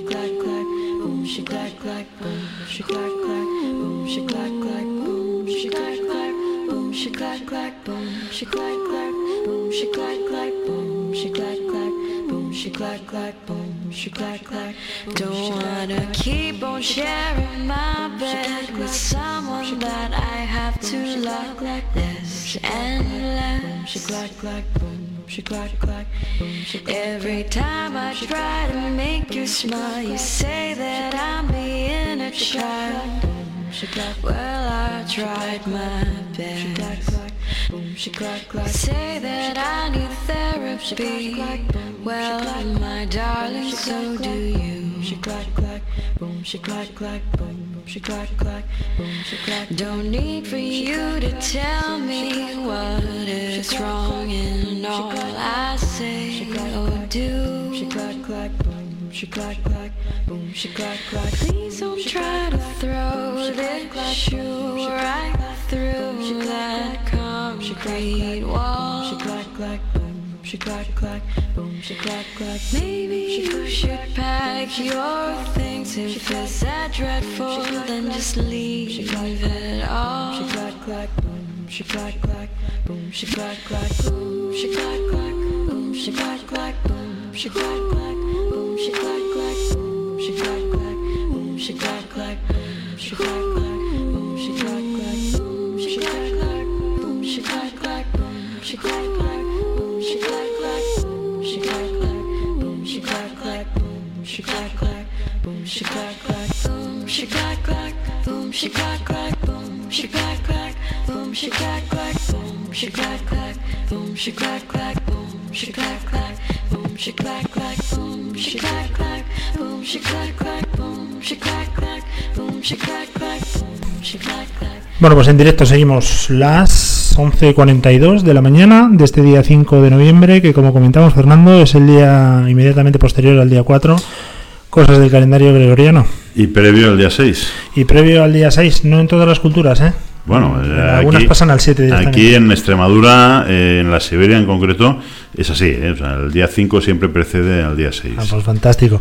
Pero bueno, aquí me parece bien, pero aquí estamos en Madrid ahora mismo. Ya, pero mira, eh, a pesar de estar en Madrid, tengo que hacer dos eh, apuntes. Eh, perdóname, Elena, ahora estamos contigo porque estás teniendo mucha paciencia con nuestro amigo Luis. pero tengo que hacer dos apuntes. Primer apunte, José Manuel, ¿vale? que es el, el artesano que prepara unos embutidos maravillosos en Herrera del Duque, ha dicho que él eh, asume todos aquellos eh, chorizos de venado, de jabalí, Jabalí. que te comas. Con lo cual, que los pongamos en la cesta sin problema, ¿vale? Que si tú te comes alguno, eh, lo repone. Qué bien. Así que, José Manuel, no sabes lo que has hecho, de verdad. Pues mira, la verdad es que lo haremos con mucho gusto, pero sabes que en mi casa hay plaga de jabalís. Sí. Salgo por la mañana y tengo cinco en el jardín. Pues nada, pues siempre les puedes invitar a que se den una vuelta por la Siberia, que allí hay más amigos. poco puedo hacer. Bueno, vamos a tu sección, que es lo importante, Venga. que queda poco tiempo y yo creo que tenemos eh, una invitada de muchísimo nivel. ¿eh? Mucho, mucho. Es eh, algo que me sorprendió. Eh, el movimiento, porque, porque me quedó muy claro el día que, que me habló de ello, que es un movimiento, que no es una startup, no es una eh, eh, empresa al uso, no es una asociación, es un movimiento. Entonces tenemos hoy a Elena Durán en representación de algo menos de mil mamis digitales. Sí, casi 700 somos eh, de toda España, incluso de Latinoamérica. Y bueno, vengo en representación, soy parte del equipo, eh, tengo la suerte de acompañar a muchas mamis en el proceso de transformación, en el proceso de aprendizaje. Y bueno, vengo a responder las preguntas y hablar un poquito del movimiento Mamis Digitales. Ese es el mayor ejemplo de transformación digital que he conocido yo, el más real que he conocido en los últimos años, porque realmente es una transformación, es una adaptación de las profesionales eh, en, en otras áreas, ¿vale? Al mundo digital y cuenta a todos nuestros oyentes que están deseando y tienen una curiosidad tremenda, eh, cuenta que es, ¿vale? El movimiento Mamis Digitales. Bueno, Mamis Digitales somos... Mamis una- de mamás. Sí, sí, exactamente, de mamás. Eh, también nos están pidiendo papis digitales, pero de momento solo de mamás. Eh, Mamis Digitales es una comunidad que nos transforman en community manager profesionales para poder conciliar. Eh, la mayoría de las mamis no podemos porque bueno, pues, eh, hay muchas situaciones y muchas historias que las han despedido por estar embarazadas. Eh, es complicado eh, con los peques, pues los horarios de trabajo y demás. Y bueno, pues eh, nos enseñan a trabajar a través del móvil. Eh, todas las herramientas que tenemos eh, son para usarlas con el móvil, es decir, tenemos esa flexibilidad que si los peques están malos, mamá está con ellos. Eh, si tienen una, una actuación en el cole, también está. Y por ejemplo, mis hijos lo, lo valoran muchísimo. Entonces, bueno, pues para mí es algo muy bonito el movimiento Mamis Digitales y ver la transformación de, de cientos de madres y por lo que han pasado y, y demás. Cuéntanos eh, eh, por qué surge eh, Mamis Digitales. Bueno, pues Mamis Digitales surgió hace tres años. Fran y Billy pues tuvieron esta iniciativa y empezaron a, a pensar, bueno, pues el problema de conciliación que tenían. Eh, bueno, que tenemos cientos de madres, ¿no? Eh, cuando somos madres, por el hecho de ser madres ya nos cuesta conciliar, incluso en muchos trabajos, pues cuando te quedas embarazada al final terminan despidiéndote y, y demás. Y bueno, surgió la idea eh, empezaron y mira, no, no- a lo mejor no, se- no pensaban que iban a llegar a lo que están llegando ahora. Ahora somos más de 700 y estamos creciendo, eh, pues la verdad es que muy rápido. Ahora acabamos de tener una edición, hemos cerrado ahora una edición en noviembre y tenemos en esa edición más de 75 mamis. Madre. Eh, la de septiembre que empezó el 23 de septiembre, eh, 120 mamis. Entonces, bueno, pues la verdad es que al final la gente quiere conciliar y no quiere perderse momentos eh, que no nos queremos perder. Es decir, el estar con tus peques, haciendo los deberes, estar presente. Creo que es algo muy importante y que los peques al final valoran mucho. Conciliar la vida laboral con la vida familiar. Ese es el, gran hito que queremos eh, todos en, nuestra vida. Y lo habéis conseguido. Yo para mí es un proyecto que es digno de si le hubiera ocurrido a, a Luis, a Luis Vega, ¿vale? Eh, o bueno, o en su defecto a mí.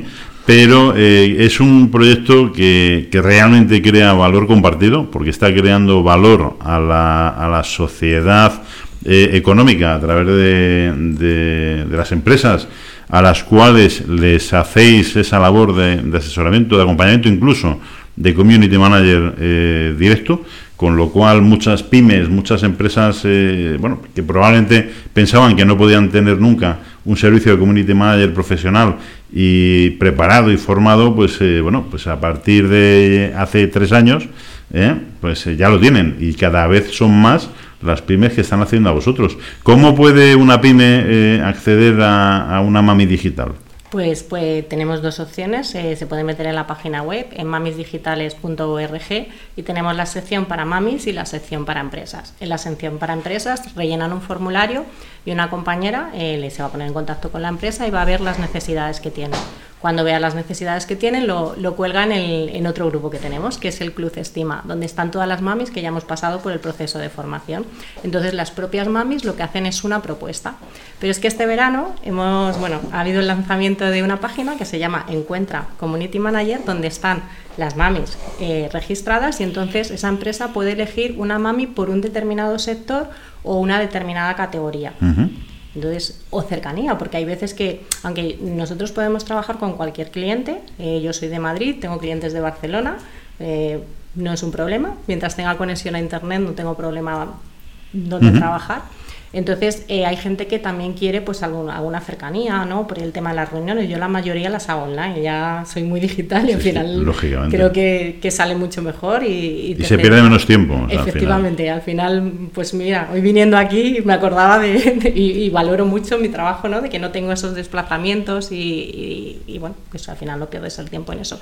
Y entonces en ese portal pueden encontrar a la mami que ellos quieren por cercanía, por nicho o simplemente pues pueden ver la descripción y, Es importante destacar eh, que eh, las mamis digitales son eh, empresarias, son cada una es autónoma en la gestión, en su, en, en su negocio. ¿vale? Habéis tenido una formación común a través de la comunidad, a través de la, de la organización de mamis digitales, pero a partir de ahí salís al, mundo empresarial, cada una en vuestro ámbito, eh, allá donde los clientes os encuentren y bueno, pues sois eh, empresas o empresarias en vosotras mismas. Sí, somos todas independientes, todas hemos pasado por la misma metodología, eh, una metodología basada en agencia y, y cada una pues tiene sus precios y, y, bueno, somos independientes. Mamis digitales no tiene, no, no cobra comisión, no tiene nada que ver, es decir, cada mami se postula a las ofertas que ve, que cree conveniente y tiene sus propios clientes. ¿Y cómo eh, eh, una mami puede ser mami digital? ¿Necesita tener alguna preparación? ¿Necesita tener algún estudio? ¿Necesita tener, eh, no sé, alguna habilitación técnica para entrar en la comunidad de mami digitales? Pues lo primero es que tiene que ser mami. Bien. este es el primer requisito. O sea, pedir libro de familia para... Tiene que ser mami, Ajá. es una de, de las premisas que tenemos. Eh, aparte, eh, pasan por una entrevista. eh, nuestras compañeras Alicia y Ciar les hacen una entrevista para ver eh, si encaja dentro de la comunidad. Digamos que también tienes que tener unas actitudes de, de colaboración, es lo bueno que tiene. O sea, eh, tenemos el Club Estima en el que todas las mamis nos ayudamos. Cualquiera cuenta una novedad, ha salido esto. pues ya sabéis que este mundo cambia muchísimo y entre todas nos ayudamos. Eh, estoy preparando un presupuesto, tengo dudas, pues una le dice una cosa, otra otra. Y lo bueno es ese, espíritu de colaboración que tenemos, es algo que, que es destacable en Mamis Digitales. O sea, al final entre todas nos arropamos y, y nos acompañamos. Pues estamos ahora mismo en directo a través de nuestra, de nuestra cuenta de Twitter, ¿no, Conchi? Sí, estamos en arroba más que una radio emitiendo en directo. Y a través de nuestra conchi, sí. Y a través de nuestra Conchi también, en directo. Y eh, seguro que nos están viendo las 700 eh, y pico mamis digitales que hay, estarán ahí dándole que te pego al tweet. Pero mm, a través de, esa, de ese canal, en este momento, eh, Elena, ¿qué le dices a todas esas madres que probablemente se sienten despistadas eh, respecto a su futuro profesional, que no tienen muy claro qué quieren hacer, que una vez que, que sienten, yo lo sentí cuando fui padre y no tiene nada que ver con, con el sentimiento probablemente de, de una madre, que sienten que quieren estar con sus hijos y que quieren compatibilizar su vida profesional con la vida personal, ¿qué les dirías a esas mamis que están todavía que no saben muy bien qué hacer? ¿Cómo, cómo, cómo? Cuéntales. Bueno, pues yo les animaría que la semana que viene vean el segundo congreso virtual que tenemos en, en nuestra en nuestra web. Pueden meterse en mamisdigitales.org barra congreso y ahí se pueden inscribir. Van a ver entrevistas muy inspiradoras de muchas mujeres y ahí les puede ayudar a ver si quieren dedicarse a, a esta profesión, a ser community manager y poder conciliar. Eh, yo creo que cada una eh, tiene que ver un poco lo que quiere hacer con su futuro y demás. A mí, por ejemplo, eh, llevar las redes sociales me encanta. O sea, es que me resulta muy sencillo. Eh, os voy a con- contar una anécdota. Mis peques me llaman, en vez de community manager, me llaman community manager. Eh, por el tema de mamis digitales, bueno, ya es algo que ellos saben y, y les gusta. Entonces yo creo que también tienen que ver si les gusta eh, llevar las redes sociales, gestionarlas y ver como, como otra manera de decir, bueno, pues sí, yo quiero llevar las redes sociales de, de empresas. Hay gente que es muy tímida, Ujú. pero no es un problema porque en la metodología, en la última parte, eh, hay varios módulos y la última es la masterclass en la que nos enseñan a vendernos, cómo hacer networking, por ejemplo. Entonces, te ponen todas las herramientas para que salgas al mercado y seas capaz de tener tus propios clientes. Yo les animo a, visitar el congreso, a ver esas entrevistas, incluso también se explicará lo que es Mamis Digitales, la metodología, y que ahí tomen la decisión. Y si toman la decisión, yo siempre digo una cosa, si tú quieres lograr el cambio, lo que tienes que tener es una actitud y muchas ganas. Entonces que aprovechen si al final toman la decisión, esos tres meses, aprovechar la metodología y aprovechar ese grupo de aprendizaje donde estamos las tutoras, los fundadores y están todas las mamis aprendiendo, que entre todas nos ayudamos y aprovechen esos tres meses para conseguir la reinvención. Yo me parece que es un, un invento y además me parece, eh, como decía antes, que es un, un gran proyecto. Primero por el valor social que aporta, eh, pues como decíamos antes, a todas esas madres que probablemente se sentían desplazadas del mercado laboral y sobre todo el valor que aporta a la pequeña y mediana empresa que probablemente eh, no tuviera al alcance un community manager eh, con conocimiento y con bueno pues con todo ese refuerzo que tenéis de 700 y pico personas actualizando contenidos, actualizando información y eso al final pues bueno os da una, una potencia de fuego tremenda. Y a mí me gustaría, eh, Elena, plantearte un reto. Eh, yo, eh, me perdonáis. Ahora vas a sacar el community manager por la patilla también, ¿no? A ver, a ver, a ver. No te dejes liar, Elena. No, no, no, no van por ahí los tiros, Luis. De verdad, o sea, me tienes en muy mal, en muy mal. Eh, eh, Muy mala estima, no. mala Sabes estima, que te no, queremos un montón. enfadar, o sea, me estás cortando ahora mismo. O sea, no sé ya qué decir, madre mía, qué vergüenza. Me estoy sonrojando con Sí, lo blanquito, seguro. con lo blanquito que yo soy. El reto, eh, Elena. Me gustaría eh, sacarte un compromiso en nombre de todas esas mamis, ¿vale? Para que vengáis periódicamente a esta emisora ¿eh? a contar vuestros casos de éxito personales, porque me parece tan potente, me parece tan tan tan fuerte, tan tan tan tan bonito, tan tan vamos, eh, que no puedo evitar el, el hacer eh, de- es más, soy capaz de poner el programa de Luis a vuestra disposición, ¿vale? Para Totalmente, que ¿eh? para Totalmente. que para que lo hagáis. O sea, Luis que no hable, habléis vosotras directamente, si se puede, porque yo creo que eso eh, es imposible con Luis, le pasa lo que a mí, ¿vale? Pero en serio, ¿cómo lo ves? Pues yo creo que es posible. Sí. Sí. Madre mía, esto hoy, Joder, hoy- qué- hoy- reto tan fácil. Ahora, ahora mismo me voy a recorrer la, la cartera de clientes duros que tengo ahí esperando, porque hoy todo el mundo dice que sí. Yo Hoy no sí, sé. hoy sí. esto- Oye, pues bien que nos no- alegramos además, ¿eh? Bien que nos Pues mira, eh, tenéis eh, a vuestra disposición este espacio, estos micrófonos, porque yo creo que, que esos casos de éxito, incluso eh, si me apuras, la experiencia de vuestros clientes, ¿vale? A la hora de, contar con una móvil digital y lo encantados que seguramente están, o no, porque eso es la ventaja también de, de escuchar a los clientes, de escuchar sus opiniones, yo creo que es una, una gran oportunidad y me alegra que aceptes el, el reto en nombre de las 700, sin contar las ciento y pico que entran ahora, ¿no? Sí, estamos en torno a 700. Madre Seguimos mía. creciendo más o menos. ¿eh? Y habéis abierto en Francia. Eh, sí. Eh, también. Yo tengo una pregunta antes de que acabe, porque nos quedan dos minutos. Pero tiene que ser bestial la competencia entre vosotras mismas, ¿no? Al principio Eh, os no. ayudáis y luego sois 700 rivales por hacer eh, más o menos lo mismo, ¿o no? Eh, no somos competencia. Ah, no, no Eh, me mientas. hay mucho mercado y hay muchas pymes que necesitan ayuda.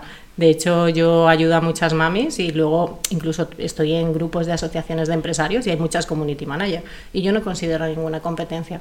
Hay mucho mercado para todo el mundo. Bueno, bueno, Luis- vio el debate ayer, es. Luis, eh, que estás hablando con una experta en comunicación y una experta en, en redes sociales Ya, y ya. sabe todo el potencial que hay. De hecho, fíjate, eh, hay una cuestión que me gustaría el, el puntualizar y es que eh, eh, todas las mamis eh, digitales pueden participar en el concurso que tenemos abierto eh, gracias a la despensa de la Siberia.es, aquí en esta emisora, en el sorteo de una maravillosa cesta que se la han debido de comer, porque antes estaba aquí encima de la mesa y ha desaparecido. Y ha desaparecido, Conchi, yo aquí eh, Las meriendas hay que aquí. investigar. Eh, hay un sorteo de una cesta, eh, de un lote de, de productos artesanos procedentes de la Siberia extremeña, eh, eh, donada por, facilitada por la despensa de la Siberia.es, que está valorada en más de 100 euros la cesta, y cuando traigamos el embutido ya ni te cuento. ¿Y lo de dentro?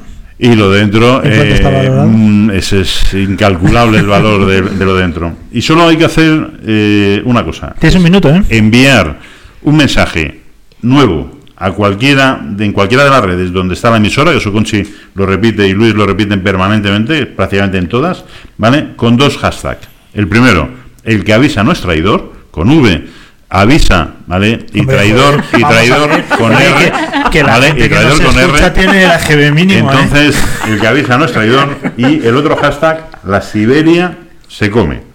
Y avisa sin H. Y avisa es eh, sin H, ¿no? Sin y H. Siberia es con J. Entonces, eh, dos hashtags. El que avisa no es traidor.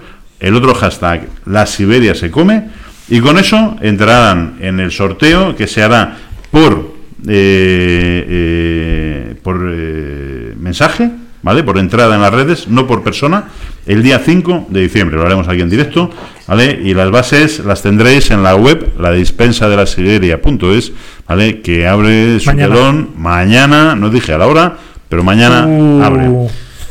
Va con retraso. No, no va con retraso, mañana está. Bueno, Mm, bueno. Cueste lo que cueste. Mañana. Están ahí los compañeros dándolo todo y mañana está. Va a quedar muy chula. Os invito además a que la, la visitéis y sobre todo a que probéis los productos eh, que estamos eh, poniendo a vuestra disposición y es una, un proyecto con también mucho eh, valor añadido. Pues nada más, eh, nos tenemos que despedir porque empieza ya Rock and Pills. Muchísimas gracias, Elena, y de verdad que os esperamos todas las semanas aquí. Va a ser para nosotros un aire fresco y la verdad es que nos viene muy bien liberarnos un poco de, de Fernando López Abril y que nos traiga Sabia Nueva. Estarás aquí, Muchas ¿no? También. Pues yo no lo sé, Nina. No, Después no, de lo que no. acabas de decir, no lo sé. Sí te esperamos, Elena, otro día. ¿eh? No quiero que dejes a tus compañeras aquí y tú no vuelvas. Esperamos que, que vengas otra vez, que nos cuentes también cómo evoluciona, qué tal ha ido ese congreso y muchísimas gracias por estar aquí. Un pequeño apunte nada más antes eh, de terminar y es eh, un oyente que me echó la bronca el otro día. Me dijo, oye Fernando, no has nombrado, cuando te ha preguntado Luis por los eh, municipios de la Siberia, no has nombrado a Peloche. Peloche, Peloche es una pedanía de Herrera del Duque, ¿vale? Es eh, espectacular, es, eh, eh, está enfrentada a Valdecaballeros que tiene el Guadiana de por medio y bueno, pues es un sitio espectacular. Si vais allí además, aparte de unos paisajes y unas vistas tremendas, podéis comer en un sitio maravilloso que se llama la Barca del Tío Vito. Tiene historia el sitio, ¿vale? Pero sobre todo eh, Peloche tiene un plato típico de allí que es el escarapuche, ¿vale? Que es algo espectacular. No te voy a dar a probar, Luis. A Conchi sí, A Conchi pero sí. a ti no porque te gustará. Pues desde aquí un saludo a todos los pelochos, ¿no? Ese era el Pelochanos, pelochanos, vale. pelochanos. todos los pelochanos. Y un fuerte abrazo a toda la gente que nos está escuchando. Nos tenemos que ir rapidísimo porque ya viene Rock and Pills. Y yo con tal de no escuchar las quejas de Álvaro Cortina, Mr. McCurtin, soy capaz de cortarme un brazo. Así que rápidamente, ni careta ni nada. Nos piramos y en dos minutos ya viene este hombre. Mañana más. Mañana nos vas a escuchar, ¿no? Más y mejor, por Más y supuesto. mejor. Elena, ¿nos vas a escuchar? ¿Y cuándo te vamos a, a ver a ti? ¿Todos los? Martes ha dicho. Todos los martes. Los martes de momento, pero espérate que eso lo tenemos que, que ver, porque Ah, yo vale, vale, vale. lo he lanzado sin saber que me iba a decir Vale, que sí. Bueno, bueno, pues eso ya Entonces- lo dejo en negociaciones arduas. A partir de esta semana empezamos ya con el tema de las redes sociales y la cesta de la Siberia, de la cesta de Bueno. punto com. La Siberia se come. Eso, la, la Siberia se come. Es el hashtag. ¿no? Es el hashtag. Ah, no, pero la página web, la, La despensa de la Siberia.es. Bueno, pues ahí está dicho. Mañana más, nos vemos. Hasta Un mañana. placer, gracias.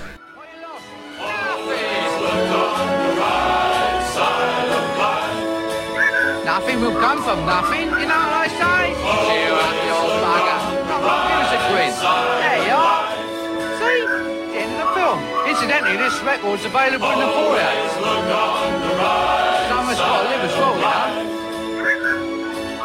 Think pays for this rubbish?